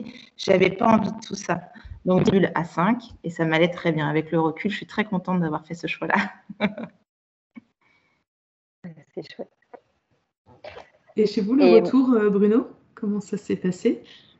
Euh, ça s'est passé. Euh, ce qu'il y a, c'est que nous, on n'est pas revenu au même endroit d'où on est parti aussi. On est, on venu s'installer en Corse après. Donc, euh, ce n'était pas un retour à la case départ, donc c'était quelque chose de nouveau. Euh, nous, le retour, il a été un peu euh, accéléré, entre guillemets, parce que vraiment, Nina voulait retrouver des copines et, le collège, découvrir le collège. Et donc, c'est elle qui était un petit peu un, peu un moteur par rapport à ça. Et donc, elle, elle, a été ravie. Hein, puis elle s'est fait des amis en deux secondes. Euh, et Roméo, qui avait, qui 8 ans aussi, euh, très facilement. Donc, eux, ça s'est fait très facilement, très naturellement. Moi, j'ai fait ma déprime avant d'arriver. Hein, je, crois que vous voyez que le, que le voyage allait s'arrêter là, alors qu'en plus, il aurait pu euh, durer un peu plus longtemps. et puis, avec Covid et tous les changements qu'il y avait, et puis en plus, en retrouvant aussi l'ambiance Covid en Europe, surtout, c'était très difficile. Donc, moi, j'ai fait ma petite dépression avant. Et après, une fois qu'on y était, euh, on y était ça, ça allait. Mais, euh, mais moi, par rapport à ça, c'est vrai qu'il y a quelque chose qui est très particulier, c'est que on, a un peu l'impression quand on voyage que c'est ça la vraie vie. C'est un peu ça, quand, on est en train de voyager, se dire mais c'est ça la, vraie vie en fait, c'est ça, on devrait faire ça, on ne devrait pas faire autre chose. C'est quoi ces conneries, euh, métro, boulot, dodo La vraie vie, elle est là. Et, on le voit bien aussi quand on parle avec d'autres gens qui n'ont pas voyagé. je pense que vous allez être d'accord avec moi, c'est difficile de parler de voyage avec les gens mmh. qui n'ont pas voyagé. Euh, il y a deux, trois questions, il y a quelques questions. Les gens qui, aiment le voyage, ils vont s'intéresser un peu plus euh, profondément aux choses. Mais sinon, ça reste en, surface. quoi. Mmh. Euh, et c'est quand on rencontre d'autres voyageurs que là, on peut vraiment partager, on peut écouter les gens, on leur pose des questions et des vraies questions. On va loin dans, dans, dans ce qu'on leur demande. Euh, donc il y a un côté qui est, très particulier où, enfin, moi, ça, c'est quel est le sens de la vie, quoi? C'est presque ça. Hein. c'est se dire euh, qu'est-ce qu'on qu'est-ce qu'on fait de notre vie? Et moi, j'ai vraiment l'impression de, de, voyager, de voir d'autres gens, euh, d'autres univers. ben, c'est ça, c'est ça qui est, qui est, voilà, qui est, le, qui est le summum de ce qu'on peut vivre ici, quoi. Mmh, mmh. ça fait des expériences qui, qui enrichissent tout le monde. Hein. mes enfants, justement, ont dit pendant le, qui se sont trouvés différents un peu de leurs copains quand ils sont rentrés. Euh, parce qu'ils euh, ne comprenaient pas que les gens puissent se disputer pour euh, une équerre. Ça, c'est un truc. mon, mon, fils était devenu ambassadeur en fait dans sa classe. Tout le monde était là, mais il est trop gentil, il essaye d'aider tout le monde parce qu'il disait ouais, mais c'est ça en fait. Regarde sur la route, tout le monde nous a aidés. Euh, pourquoi on va aller se disputer pour des, des trucs qui ont aucune importance? C'est vraiment le ça, ça, ça, fait une autre expérience qui enrichit toute la, la vie et, et, les moments vécus sont beaucoup plus intenses en fait. Hein. Je crois qu'on a tous pendant un an, on a l'impression d'avoir euh, ah voilà, c'est effectivement, ça devrait, la vie devrait toujours être aussi intense en fait. Il faut essayer de se dire ça à chaque fois. Nous, on, à chaque fois qu'on a des copains, on se dit à la fin, bah, regarde, ça c'est une super, euh, on serait à l'autre bout du monde avec eux, bah, on aurait trouvé ça merveilleux. Et ben c'est merveilleux aussi. Tu vois, on essaye de se dire quand même que euh, mmh. Il faut le vivre intensément, euh, même si effectivement il y a une routine auquel on n'échappe pas, quoi. Mmh. sauf à repartir. Mmh, Mais Bruno, pour rebondir, Nina, elle en parle dans, vers la fin de l'épisode où justement elle dit qu'elle en parle pas trop du voyage à ses copines parce que elles sont un décalage. Enfin, elle explique des choses et, et, en fait ses copines n'accrochent pas trop, elles zappent en fait. Et en fait chez l'enfant, j'ai l'impression que c'est pareil en fait. déjà, je pense que déjà de base les enfants ne parlent pas voyage entre eux. Mais quand euh, elle en a parlé, c'était vraiment euh, j'en parle, mais en fait, euh, bah, mes copines, elles s'en foutent en fait. Ça, c'était un peu le, ressenti que, que j'en ai eu. Oui, je pense qu'ils ils ont, ils doivent avoir le, grosso modo le même retour que nous, sauf que nous, on l'intellectualise un petit peu. Quoi.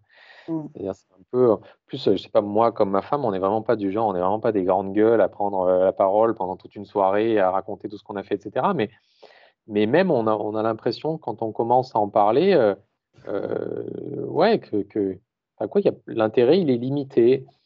Et, et puis, il y a aussi ce côté où, quand on revient de voyage, où on a un peu l'impression toujours que les gens ils nous disent bon ben maintenant voilà c'est fini la belle vie hein, maintenant vous revenez vous revenez à ce qu'il faut faire au travail, à gagner, etc. Et puis, y y a, on sent quand même qu'il y, y, a un carcan, quoi. Hein, que, que c'est pas possible, c'est de la triche. Ce qu'on a fait, c'est de la triche. Un peu ça, c'est bizarre. c'est vrai.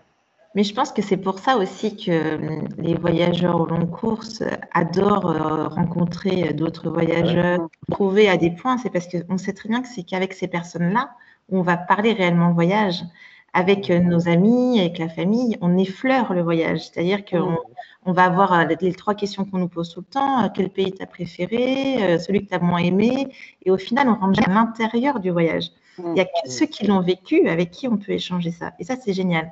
Alors, pour rebondir à ce que tu disais avec les enfants, autant dire que eux, ils sont encore plus dans l'air du zapping que nous ça, leur passe à 75 000 en fait. C'est-à-dire qu'ils n'ont aucune conscience, ils savent même pas où se trouve l'Asie, où se trouve euh, le Pérou. Euh, moi, quand je suis revenue, mes élèves ils me posaient la question, ils me disaient mais Madame, vous êtes allée aux États-Unis, vous avez vu le Pérou? En fait, c'est là que j'ai pris conscience qu'ils n'arrivaient pas à remettre sur une carte les différents pays. Et pour eux, c'est c'est un, on a énormément d'argent parce qu'on peut le faire.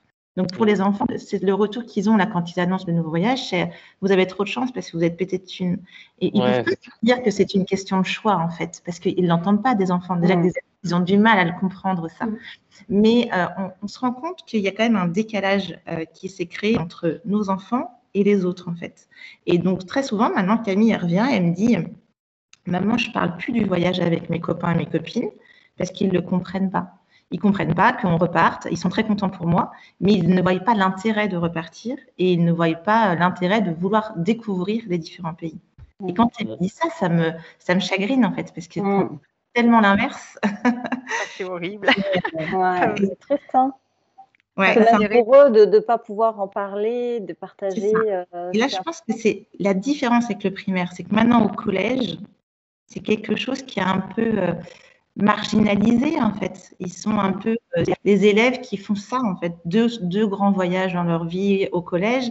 Pour eux, c'est les, les, gens comprennent pas. Alors qu'au primaire, il y avait des échanges avec l'école. On envoyait des PowerPoint, on montrait des animaux, on faisait des exposés. Donc la classe était quand même un petit peu partie prenante du voyage, c'est-à-dire qu'ils voyageaient et quand ils sont revenus, eh ben ils ont vu dans les classes qu'il y avait toute leur aventure d'afficher sur les murs. Je trouve ça génial. Ah, il y a plus ça euh, au collège, par contre ni au lycée. commence à tomber du côté obscur, euh, obscur de l'âge adulte.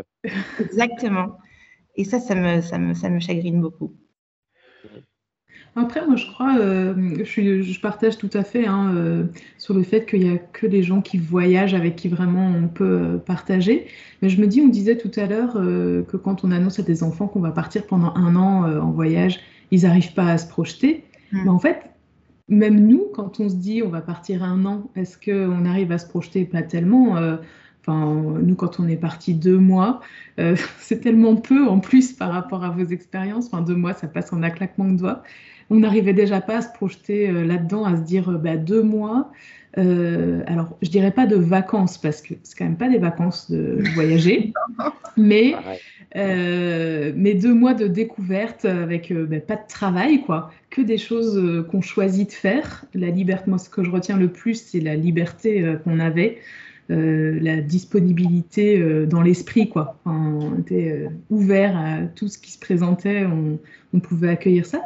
Mais je pense que c'est aussi pour ça que les gens, on peut pas trop en parler avec eux finalement, que ce soit les copains de nos enfants ou, nous, nos amis qui, qui voyagent moins.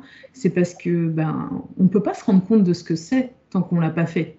Ou tant qu'on l'a pas en projet, parce que je veux dire que moi, je, veux bien parler avec vous pendant hyper longtemps des voyages, mais parce que c'est un projet, quoi. ouais, je, pense que c'est effectivement ça, ouais. C'est quand même une aventure tellement extraordinaire, euh, à la fois euh, extraordinaire dans les deux sens du terme, c'est merveilleux et ça sort vraiment de l'ordinaire, alors que probablement euh, pourquoi ça serait pas ça la vraie vie Ça, c'est quand même une vraie question. Mais voilà, c'est tellement à part de tout ce que les gens vivent traditionnellement Mm. Euh, voilà, c'est pas la voie classique, quoi. Donc, du coup, il y a finalement peu de gens qui arrivent à se projeter. C'est un gros effort de se projeter comme ça et de, et de se mettre dans la vie des autres. C'est si différent de la sienne. C'est vrai. Et à la fois, quand tu rencontres euh, des, personnes qui te comprennent, et qui comprennent ce que tu as vécu ou, ce que tu vas vivre, c'est tellement facile et ça fait du bien, en fait. Et, euh, et tu le verras, Floriane, quand tu feras les prochains podcasts et on en a déjà parlé, c'est que moi, je vois mon conjoint, par exemple, si j'enregistre un podcast à 21h le soir, euh, ça m'est arrivé pendant le confinement, on restait à discuter jusqu'à des minuit. Il me dit, mais qu'est-ce que vous vous êtes raconté? T'as fait 3 heures de podcast? Je dis, bah non, on a fait 45 minutes de podcast et après, bah, on a fait que parler en fait. On a fait que parler voyage, on a échangé. Euh, il y a des expats dans l'eau, il y a des, voyageurs long cours et, et en fait, euh, c'est des gens qu'on ne connaît pas ou que depuis les, enfin, depuis les réseaux et en fait, on on a l'impression de se connaître, on a l'impression de vivre les mêmes choses, on a quasiment les mêmes convictions, la même manière de penser sur des gros sujets. Et en fait, ça fait du bien aussi de, de, rencontrer des, inconnus bah, qui, comprennent et qui s'intéressent autant que nous, on s'intéresse à eux. Et c'est euh, hyper riche, en fait. C'est autre chose que bah, tes amis proches, au final, que tu vois les week-ends et que tu partages autre chose, en fait. c'est très, très complémentaire et... Euh, et ça, fait plaisir. Quoi. Je pense que c'est un intérêt avant tout, parce que c'est vrai que moi je, moi, je me rappelle justement, on avait parlé avec des copains qui avaient été partis pendant un an, ils avaient pris un, un an, ils étaient partis en Amérique du Sud, euh, mais c'était il, y a, il y a 15 ans. On n'avait pas voyagé, nous on avait fait quelques voyages à l'époque, mais on n'avait pas du tout en projet de faire un tour du monde ou quoi que ce soit. Mais je me rappelle la première fois où ils nous avaient parlé de leur voyage, on avait toute la soirée, on leur avait posé des questions, quoi. Et même eux, ils nous disaient non, mais on va vous faire chier avec tout ça, machin. Et ils nous disaient allez-y, continuez, continuez de nous parler, quoi. On avait des étoiles plein les yeux. Donc c'est une question d'intérêt. Je pense qu'il y a simplement des, mm. gens, ils n'ont pas d'intérêt au voyage. Donc c'est mm. comme si tu leur parlais de, de curling ou j'en sais rien, quoi. On a un petit côté euh, qui est quand même dans, dans, dans, l'imaginaire collectif, le voyage, mais après, ça s'arrête là. Quoi. Mm. Tout à fait. Euh, du coup, euh, ben, puisqu'on parle voyage et retour et, et, quels sont les prochains projets pour vous de voyage Audrey, du coup, maintenant, on, connaît, on connaît les vôtres. C'est quand le, le départ? Le 2 février. D'accord. Donc en pleine prépa. Oui, euh, en début de prépa. Vraiment au tout début. Et pour vous, euh, Floriane Bruno, le... Sandrine euh, bah, pour nous, euh, tu vois, quand on est rentré, on avait déjà une liste de voyages prévus pour amortir encore plus le 4x4 parce que ça ne nous suffisait pas un an en fait. Tu vois, on voulait aller en Islande, au Maroc et tout. Bon, confinement euh, oblige, euh, Covid oblige, on, on avait tout reporté. On est parti en France. Et là, on commence à se projeter peut-être l'année prochaine, euh, peut-être le Japon, mais rien de sûr. On va vraiment voir comment ça évolue. On a bien profité de la France. Et puis, bah, sur l'interview des enfants, apparemment, eux veulent partir tous les deux en Australie. Hein, c'est vrai que ça revient régulièrement dans la bouche de ma fille et le, frangin c'est c'est mis ça aussi dans la tête, mais ça c'est voilà, c'est pas prévu avec eux en tout cas. mon chéri est déjà parti deux fois, moi j'y suis allée une fois, donc c'est tellement loin qu'on veut voir quelque chose, bah, comme le Japon, très loin, mais qui nous fera découvrir une nouvelle, une nouvelle chose. Hein. Mmh. Je suis sûre qu'on serait ravis de retourner en Australie, mais on est trop curieux en fait pour pas découvrir une autre culture complètement différente. Voilà, mais rien de sûr, puisqu'on va laisser venir en fonction de comment ça se passe un peu dans le monde. On n'a pas envie de rêver en fait, parce que déjà on se trouve contraint de devoir partir que un mois. On espère quand même pouvoir partir un mois. On, va essayer de, de booker tous les, toutes les semaines de congé à la suite mais ça nous fait vraiment peur parce que voilà, quand tu as vécu des longs voyages, c'est difficile de se redire, allez, on a un planning que pour un mois, alors qu'on sait que tu pourrais y passer trois ans dans le, dans le pays et mmh. que tu aurais toujours des choses à découvrir.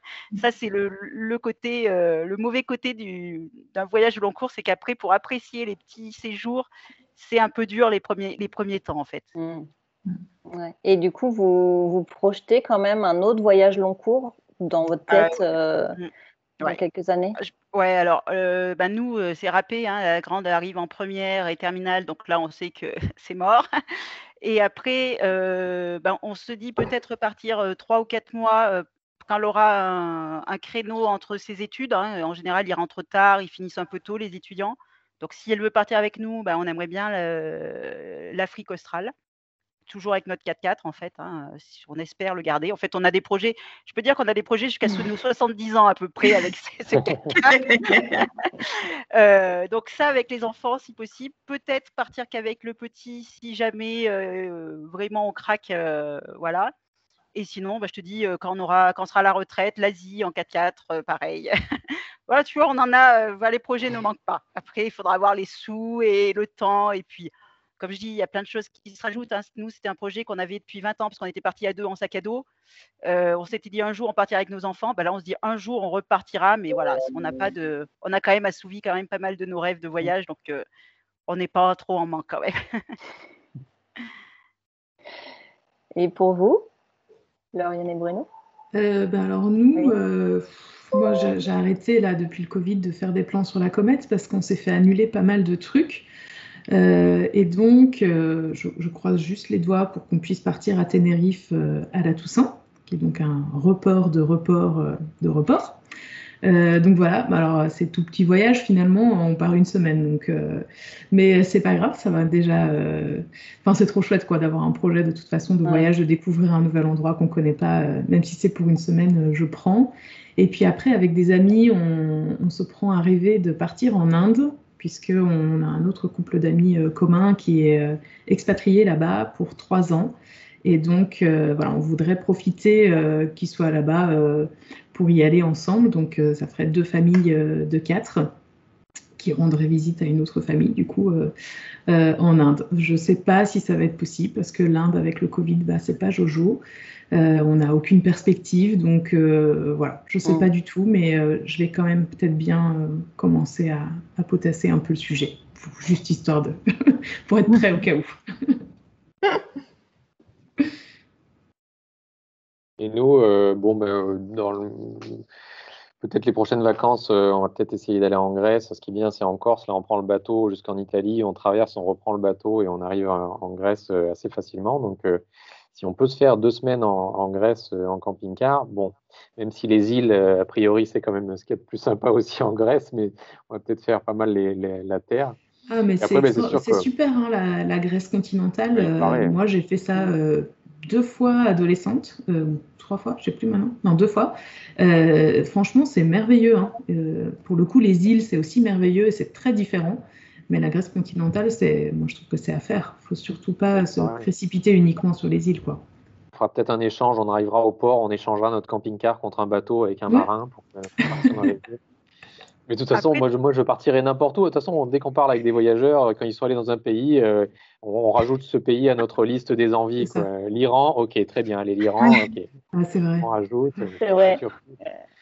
C'est comme moi sur le blog, à chaque fois que j'ai les témoignages, comme Émilie, j'imagine, avec les podcasts, à chaque fois, ah, je vous en mets un nouveau là sur la liste de la famille. C'est ça, il n'y a pas assez d'une vie pour pouvoir tous les visiter. Tellement il y en a. C'est très ironique quand on dit on a fait le tour du monde et qu'on a visité 12 pays et 15 pays dans le tour du monde, on n'a rien visité. Quoi. Donc oui, ça, dans l'immédiat. Et puis après, bah, on, nous, on, cherche peut-être en ce moment une solution pour pouvoir voyager euh, ad vitam aeternam, hein, si on arrive à, faire à, travailler à distance ou à, avoir des revenus euh, qui, nous permettent de, voyager longtemps, donc c'est tant mieux. Donc pour moi, on y travaille. Et puis de repartir en tour du monde. Euh, dernièrement, c'était notre fille donc qui voulait retourner à l'école, puis elle nous a dit bon, au fil d'une discussion, elle nous a dit ok, je suis d'accord, mais si vous m'achetez un lapin nain, on a dit ok, vous pouvez le dire plus tôt, il hein, n'y a pas de problème, on pouvait le trouver plus tôt, le lapin nain. Si ça coûtait que ça, tu pouvais en réclamer toute, une, toute une famille si tu voulais, il n'y avait pas de problème. Hein, euh, ah, ça sera plus facile. Bon, il faut partir avant qu'elle change d'avis. c'est ça. Avant qu'elle réclame un kangourou ou autre chose. Ouais, facile à caser. Donc, oui, du coup, plutôt un projet de... de... partir euh, tout le temps. Tu vois, nous, c'est quelque chose qui ne. Ben, moi, je travaille donc sur Internet. Et c'est quelque chose qui nous fait pas du tout envie de partir tout le temps, en fait, de vivre sur la route. C'est parce qu'en en fait, on a, on a une région aussi qu'on apprécie beaucoup, des amis ici qu'on apprécie, même si par exemple le voyage n'est pas notre, notre, comment dire, notre façon d'être amis. En fait, c'est pas ce qui nous relie. Mais ouais, c'est moi j'adore partir, avoir des projets tout, pour chaque vacances, une nouvelle découverte, oui, mais pas sur le, le côté nomade et surtout avec des enfants parce que je trouve qu'on leur, on leur imposerait vraiment une vie complètement différente. Enfin, euh, mais on leur, on leur, imposerait une vie nomade comme on leur impose une vie sédentaire en fait. Quoi qu'il arrive, on impose à nos enfants un certain mode de vie. Donc, Tout à fait. Tout à fait. Après, c'est plus facile d'imposer un mode de vie sédentaire puisque c'est la norme c'est en tout cas le, plus grand nombre. Quoi. Ils, ont plus de points communs avec leurs copains d'être euh, sédentaires que, mm. que voyageurs, ça c'est clair. Bah, nous, je pense que je te rejoins un peu Bruno, c'est-à-dire que on cherche, quand on attend que les enfants grandissent et partent en études sup, pour retrouver une vie nomade, parce qu'on sait très bien qu'ils bah, vont repartir dans leur, dans leur vie, dans leur projet, dans leur métier. Et euh, on se dit, bah, pourquoi pas repartir sur une vie nomade quand Valentin euh, rentrera au collège, par exemple, et on pourrait partir deux, trois ans. Mais euh, là encore, c'est très facile à dire, mais réellement à faire et de dire que mes enfants, ils sont à distance, ils sont encore hyper jeunes, et moi, je me retrouve souvent en Australie, à l'autre bout du monde. C'est faut franchir le pas aussi de laisser ses enfants grands ici et de partir, de partir à l'autre bout du monde. Quoi. Donc, c'est des, des, des, fantasmes, des projets. Quoi. Mmh. Oui, moi, je me vois plus justement sans attache en, France quand on sera retraité, quand on n'aura plus personne à charge, en fait. Ça, ça c'est presque acquis. On sait qu'on ne sera pas souvent chez nous à la retraite, quoi. Enfin, si tout va bien. C'est pareil aussi. On est déjà en train de dire à nos enfants, mais vous viendrez nous voir. Hein, on sera en Australie, on sera en Afrique. Vous viendrez nous voir, les gars. Et puis. ça, voilà, pareil. Mais il y a les grands qui disent Mais vous ferez comment pour garder nos enfants Papy, mamie, ils, nous gardent bien et vous, on ne pourrait pas compter sur vous? Je dis Bah non, là, vous le savez direct. Vous viendrez nous voir, vous, viendrez passer un mois avec nous? Mais on rentre que pour les vacances scolaires pour aider nos enfants à garder leurs petits. on inverse après, non, écoutez, ils feront comme euh, Émilie, qui est expatriée à des milliers de kilomètres de sa famille, un petit millier ou deux, petits milliers. Euh, moi, mes enfants, ils ont aussi euh, commencé dans la vie très loin de leurs grands-parents. Ça se fait, hein, aujourd'hui. Ouais, ça s'organise. ça se fait, voilà. On voit papy et mamie sur Skype, sur WhatsApp. Et puis, et puis après, ils viennent pour les vacances. Voilà. De toute façon, quand on choisit un mode de vie, on, on raye forcément mm. d'autres modes de vie, quoi qu'il arrive. Euh, c'est pour ça que je disais sédentaire, nomade, c'est deux modes de vie différents. Donc, euh, si on fait le choix de l'un, on raye forcément l'autre, on ne peut pas tout mmh. avoir. Mmh. Donc, euh, ouais, c'est ça. C'est encore une question de choix finalement et de prioriser en fonction de ses envies et ce qui est le mieux pour sa famille. Mmh, et après, comme on dit, c'est le choix. Nous, tu vois, on avait tout de suite fait le choix en rentrant du voyage de six mois tous les deux d'avoir une vie plus zen par rapport à nos potes qui pensaient carrière et tout ça. On a choisi d'habiter dans les Hautes-Alpes, on mange ensemble tous les midis, tu vois. On a quand même fait, grâce à ce premier voyage, un choix pour notre famille. On a dit l'important c'est d'être ensemble pendant que les enfants sont, sont jeunes en fait. voilà, après, c'est des choix, mais on a, voilà, moi, j'aime pas bien faire des choix vraiment tranchés, donc on essaye de concilier tout, beaucoup de voyages. On a la chance de pouvoir essayer de concilier à peu près tout. Quoi. On va devoir clôturer cet épisode. Est-ce que vous avez un petit mot de la fin pour, pour conclure cet épisode? Osez. Osez le faire. Prenez le temps pour le faire, mais passez le cap. Moi, je dis toujours, le plus dur, c'est de partir. Après, tout est facile. C'est vraiment le, moment de partir. On a toujours plein d'interrogations dans tous les sens, que ce soit sur ses priorités à soi, que ce soit les enfants, l'argent, peu importe, la sécurité.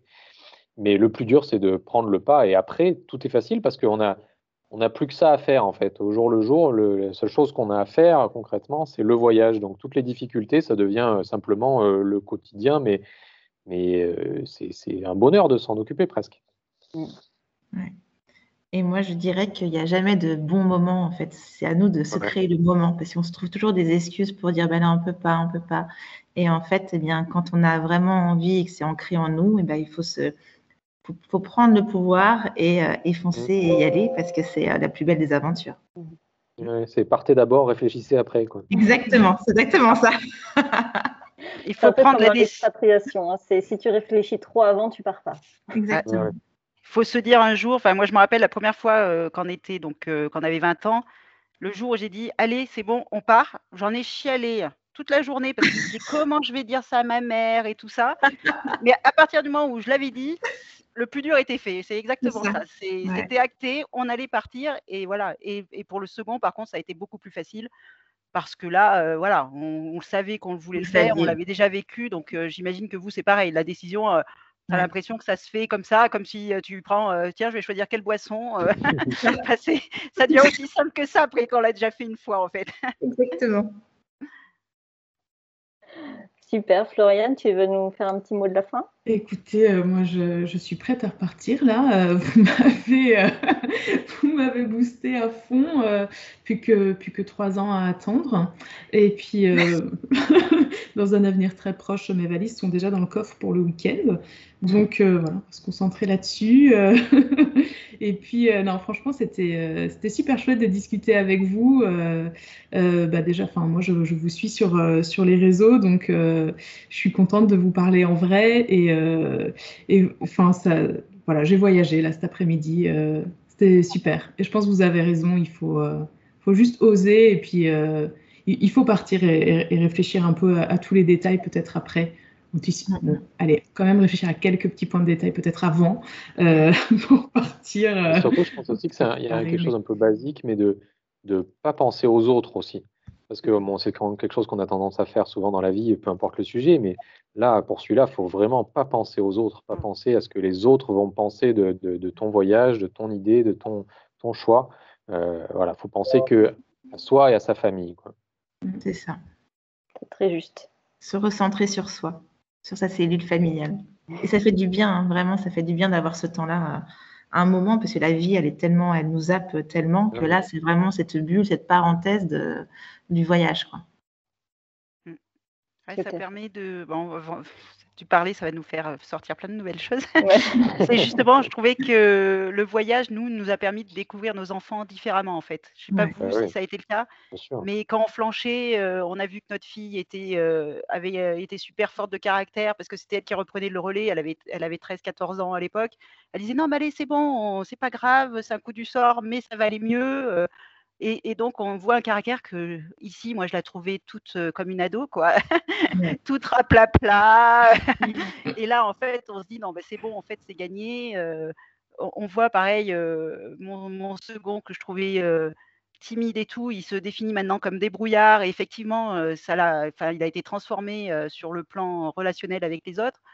Donc, c'est vraiment une expérience qui permet de, de sortir de cette bulle parent-enfant très souvent très stéréotypé où il faut qu'on mmh. on dirige nos enfants et tout. Et là, bah non, on avait dit c'est une équipe et, et ça fait bien de, de se connaître sous, ce, sous, mmh. sous, la forme d'équipe et plus de, de cellules familiales, voilà, de parents. C'est vrai, on, découvre ses enfants différemment, mais même moi, enfin, je trouve qu'on se découvre tous les uns les autres différemment. Je pense que c'est une espèce de test aussi familial et on voit des fois des familles qui, qui, qui, en, qui en parlent, je vois sur Facebook les familles autour du monde. Des fois, il y en a qui disent oui, on est, on est revenu au bout de quelques mois ou quoi, parce que, parce que ça n'a pas fonctionné. Et euh, donc, c'est vraiment un test. Moi, moi c'est même ma femme que j'ai découvert différemment, notamment quand on s'est retrouvé à l'autre bout du monde, en Nouvelle-Zélande, et qu'il y avait les avions qui rapatriaient tout le monde, que c'était le début de l'épidémie, que concrètement, on ne savait pas si on n'allait pas tous mourir. Hein. C'était la question que tout le monde se posait à l'époque. Et moi, bon, ben, je dis quand même, tu as une certaine j'ai quand même un peu un stress euh, par rapport à ça, alors que globalement, c'est plutôt ma femme qui est stressée d'habitude. Mais alors là, elle était d'une zénitude, elle, elle, avait bouffé Bouddha quoi, tous les matins, elle, mangeait Bouddha, elle n'avait aucun problème. Elle me disait, bon, non, on n'a qu'à rester ici, on vit quelques mois, on trouve du travail en Nouvelle-Zélande. ok, très bien. Donc ouais, on, vraiment, on se découvre les uns les autres. Quoi. C'est vrai, c'est chouette. Mais ça, ça, nous change aussi. Hein. C'est aussi peut-être pour ça que tu découvres certaines facettes, parce que peut-être qu'elle n'était pas comme ça dans la vie de tous les jours avant, tout simplement. Euh, parce que le voyage nous, nous change et le rapport au temps aussi qu'on a qui est tellement différent, cette liberté dont je parlais tout à l'heure, moi c'est vraiment ce qui me reste de mes deux mois, c'est la liberté euh, et, et, le fait de ne pas avoir de contraintes de temps. Euh, ouais, moi je, je, suis revenue juste de deux mois, vraiment changée, je pense. Mm. Donc, euh... Bien sûr. C'est ça qui est beau. Je vous remercie vraiment tous d'avoir, de nous avoir accordé du temps. C'était vraiment super intéressant. Euh, j'espère vous avoir de nouveau euh, sur les prochains épisodes. Hein. Il y a des petites choses qui se trament. Euh, c'est encore un secret. C'est encore un secret. En tout cas, bah, vous êtes les bienvenus. En tout cas, si vous voulez nous parler de, d'un sujet spécifique, n'hésitez pas. Vous êtes les bienvenus. Hein. Sandrine, c'est déjà la troisième fois que tu interviens d'une manière ou d'une autre. Donc voilà, vous êtes les bienvenus. Vous revenez quand vous voulez. Et merci pour vos partages d'expériences très riches. Bah, merci, à, toi. Merci à toi. Merci beaucoup, beaucoup à tous. Ça nous a permis de nous replonger dans le voyage. On a l'impression qu'on a voyagé ensemble alors qu'on se connaît. Moi, je ne vous connais pas en dehors de. Ah Et on a l'impression qu'on a un, bout de chemin commun grâce au voyage. Donc, c'est chouette. Ça, c'est la magie du podcast. Merci à tous. Passez un bon week-end. Et... Bon, vent à tous et à bientôt. Au revoir. Bon week-end. Ciao. Ciao. Beaucoup. À la prochaine. Au revoir. À la prochaine. J'espère que ce format de table ronde vous a plu. Nous, on a trouvé ça très sympa. Les épisodes seront forcément un petit peu plus longs. Avec Floriane, on a décidé d'en faire euh, plus régulièrement dans la saison parce qu'on trouve que ces échanges sont toujours intéressants. Voilà, euh, je vous remercie beaucoup pour votre écoute. N'hésitez pas, euh, si vous souhaitez soutenir le podcast pour qu'il perdure dans le temps, n'hésitez pas à cliquer sur le lien Tipeee pour nous soutenir. Et sinon, vous pouvez aussi laisser un commentaire sur le blog ou laisser 5 étoiles sur votre plateforme d'écoute. Je vous souhaite une très belle semaine et je vous dis à mercredi dans 15 jours. Ciao